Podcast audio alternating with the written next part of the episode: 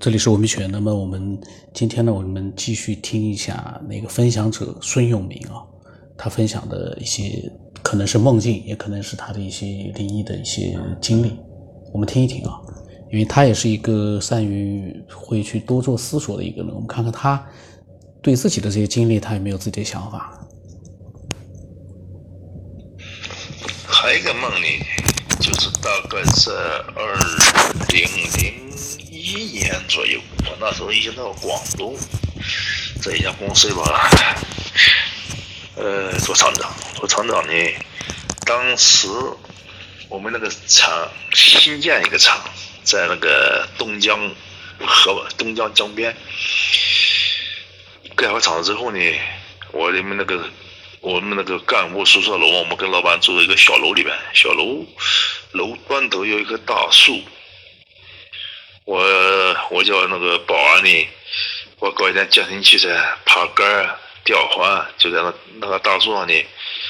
哎，大榕树吧，好像是不是太大，但是呢，它现在这个树虽然是在我房间，但是你在没有盖厂房之前呢，这肯定是一个荒凉的地方。当保安队长给我搞这些器材的时候呢，买器材嘛。在大树上挖了一个坛子，坛子里面是人家的骨灰，可能年代太久了，嗯，也没人追究了。我就叫保安队长，我说你这样吧，呃，买点炮，买点酒，呃，再叨咕叨咕，还还给他埋到别墅去，这么我们也算对得起他了。哦，保安队长也就这样做了。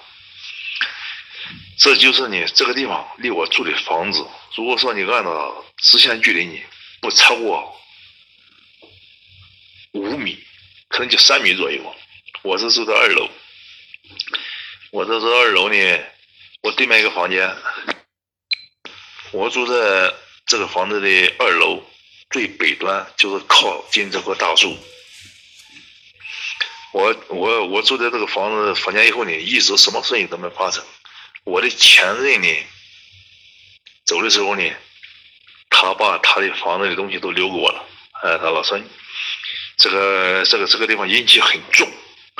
呃，我这个桃木剑，他他自己买的桃木剑，还是有墙上贴的有一些画，什么机枪啊，一些很男人的东西在墙上贴着，机枪，呃，冲锋枪，好多枪嘛。反正那个前任也是比较有有有有有血性的男人。他把这些留在墙上，老孙留给你了。我就睡在这房子，一直一直也没什么事儿。大概住了有半年之后，半年之后的一个夏天，因为那天空调呢坏掉了，坏掉了以后我就觉得挺热，因为我平时不在用蚊帐嘛，我就说嘛啊，对面房间吧，呃，平时没有人睡。因为那那个那那个楼上的所有房间都是按照统一布局的嘛，是是我们的那个厂长呢，就是当地一个厂长住在里面，当地他有当地有房，他又不在不在厂里面住，就是经常回到家里去住，所以那房子几乎是每天都是空的。我就是临时起意，半夜三更的，我在这里有蚊子嘛，我就躲到他房间去睡去睡，就是睡这个半夜的，发生一件稀奇的事情。当我睡。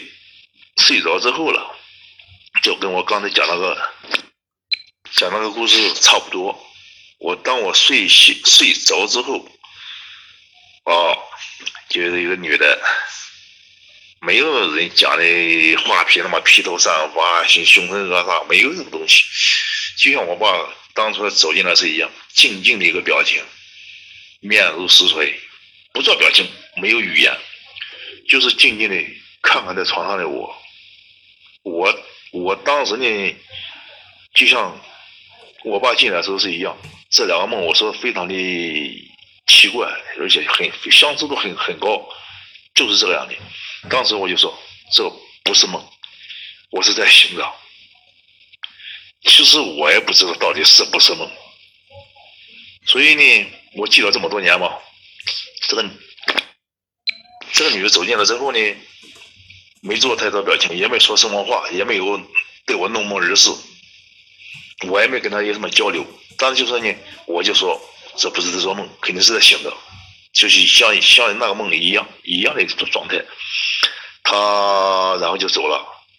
他走过之后没，我不我也当然也不知道过了多久了。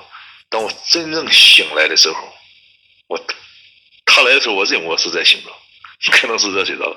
当他走了之后，我真的是醒了，我也没有吓一身冷汗，我就感觉这个地这个地方好像不太吉祥吧，我就立刻又跑回我自己的房间去睡了。当然，我胆子还是比较大的，我跑到房间之后呢。我又继续睡了一个觉，而且一睡睡到天亮，我也没有太太多的，我也没有太多的惊恐啊、惊慌失措呀，没就是觉得没啥，他对我也没有太多的恶意，我对他没存在的恶意，无非就是说哦，我我住在这个房间里，好像是嗯不该来似的，我我就来了这个房间一次，而且就睡了那么几个小时，他就来了。然后呢，我就一直我我还就是我一直我就住在我就我对面，我也不我也不敢到这房间里来了。但是呢，门对门两个门之间有一米远，一直这样住，然后就再没发生其他的事情。这话已经又过去好多年了，所以对这两个梦我记得非常清晰，而且这两个梦的相似度非常高，无法解释。我这个这是我个人亲身经历，我跟你分分享这个。人的一生啊，做的梦太多了。年轻的时候做的多，现在呢，由于睡眠时间少，清醒多，所以现在做的梦就少。但是呢，唯独这两个梦，梦境、情节、状态几乎是一模一样。真的在梦的时候，一再告诫自己，这不是在做梦。当醒了之后，才知道刚才就是个梦，而且这两个梦就是几乎一样，所以我一直记忆很深刻，我没有忘，我从来没被这两个梦吓到过，也没有困惑过。我再跟你分享一个呢，我本身发生在我身上的事情，但是与与这个边缘科学没关系。就是我小的时候呢，大概九岁到十一岁之间，我具体年龄不知道了。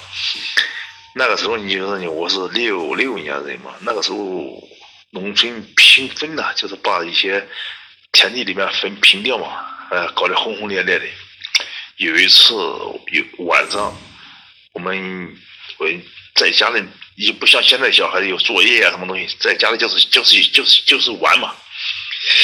玩的时候呢，比如捉迷藏啊、打架呀，什么看电影、外出看电影之类的。我就玩玩的时候，你突然听到有几个大人说：“今天要到某某地方去，要到某某地方去，呃，把 CC 的那个坟给。”给移移走，就像现在的迁文，就这个意思。当时不知道，以我那个年龄段，当时我就非常好奇，不知道死人，因为从我出生到到长到二十岁吧，我都没见过死人。第一个死人还讲是我爸爸。听到大人这么说以后呢，说今晚行动，于是我就和小伙伴我就不玩了，我就。跟着这些大人一一一同出发了。这些大人走的时候呢，是提着当时叫马灯嘛，像就像电影那可以可以提着不不怕风吹灭的那个马灯。他们人多，提着马灯在亮处。我呢，他们人多在亮处嘛，我呢我就可能保持一样的一一定的距离，他们看不到我，听不到我的脚步，我能够，我也要。跟随他们，我跟着，如果擦太阳，我也会害怕呀。所以我就跟他来到几公里外的一个地方，他们把灯高高挑起，把坟扒开了，把骨头掏出来了，然后埋，然后又把坟给填上了，然后又带着这个骨头到另外一个地方给它埋掉。我一直都在全程跟踪。如果在这个过程中我要一出声，我能把他们给吓死，当然他们也不会放过我，所以整个过程我是跟他们保持一定距离，等他们完成，等这些大人完成所有的活动之后，我也跟他们悄悄回来，没有一个人知道。到目前为止，这个事情在这个世界上知道的，你是第一个。我从来没说过这个事情。就像我，我也就是从这一点，你看我小的时候的这个探索欲望还是蛮强的嘛，所以我一直都是对这个科技科科普杂志吧。我上中学的时候，那个奥秘啊、飞碟探索，还有一些稀奇古怪的，反正我喜欢看的东西，我都相对来说，呃，用起来比较方便。我订了好多杂志的。我现在在这些镜头里。都没了，突然间听到这样一个科学边缘这样一个节目，我知道，哎，挺好，大家能走在一块儿相互分享分享。我们不，我们不不讲那个，不讲虚的，讲自己亲身经历的，或者说呢，发生在最亲近的人、最接近的人身上的事情，即使不是我亲亲身经历，就是他亲身经历的。那这样的事情我才会分享，隔的太多就没意思了，所以我喜我喜欢这个平台。谢谢九天老师构筑在这样一个平台，给有这种爱好的人能够一个共同分享的机会，我们才能够，呃，把我们闲时间里消耗在里边，乐此不疲吧。后来呢，那个孙永明啊。他又他比我他他是他刚才讲了，他六六年出生的，那他经历啊那段时间啊，我觉得那段时间其实可能是灵异事件比较多的一个时段，他可能所以呢，他碰到了很多那样的些事情，包括老庆哦，他说的那个时间段，我估计跟他讲的时间段都差不多，包括一些其他的一些嗯，就是。人生阅历比较丰富的那些，就到六十年代的那一段时间都经历过的人啊，这方面的经历可能多点。很奇怪，为什么那段时间就会有一些呃神秘的各种各样的事件会发生？像包括他自己做到的那个梦，当然那个梦是后来的事情，但是那两个梦他自己也觉得没有办法去解释。而我们旁观者听了之后呢，我们也是觉得，哎呀，这个事情到底是怎么说呢？因为。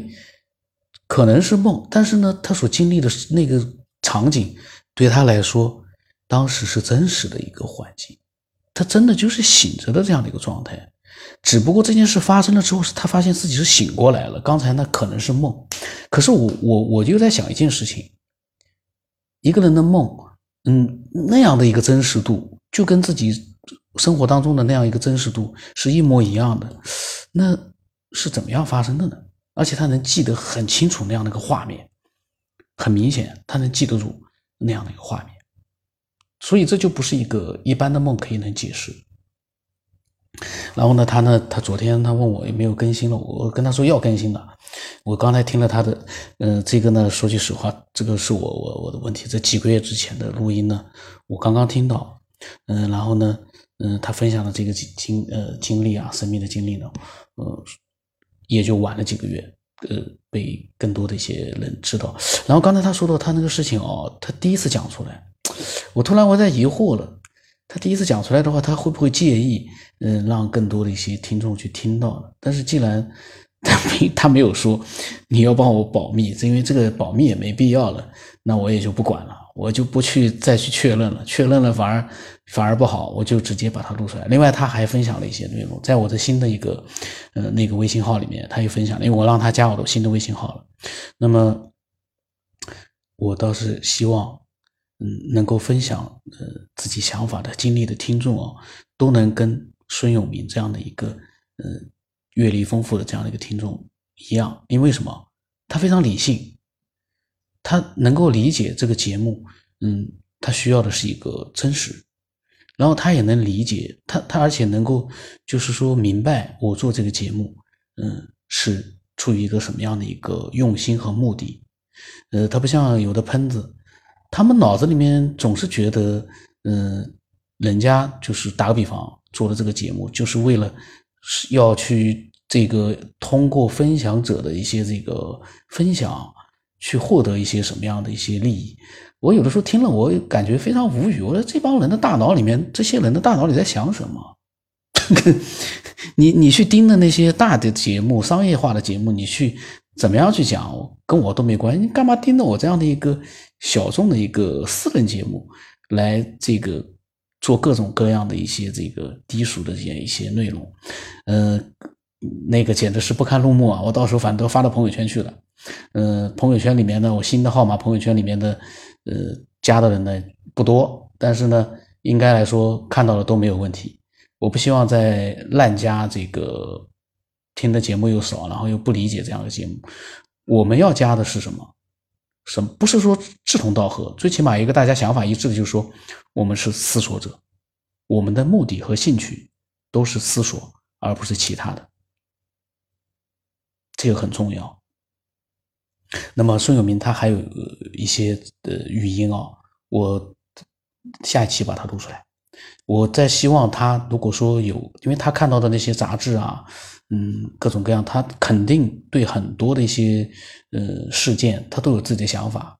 我都在想，他随时可以看到一个什么样的一个呃事件，或者说是一个文章，都可以分享一下他的思索。因为我除了真实的经历，嗯之外呢，我在想，每个人他这个个体，他的思想也是最真实的。我们要的就是一个。这样的一个分享者，他的一个理性的一个思索，而不是那种很激进的、很片面的否定一切的那样的一个那样的一个分呃内容。所以我的期待啊，期待孙永明他能够嗯分享更多的一些想法，因为他呢就是讲这个经历的时候呢，他能讲得非常非常的清楚，嗯，他呢也能把自己的想法呢能够理性的表达出来，这个是非常重要的。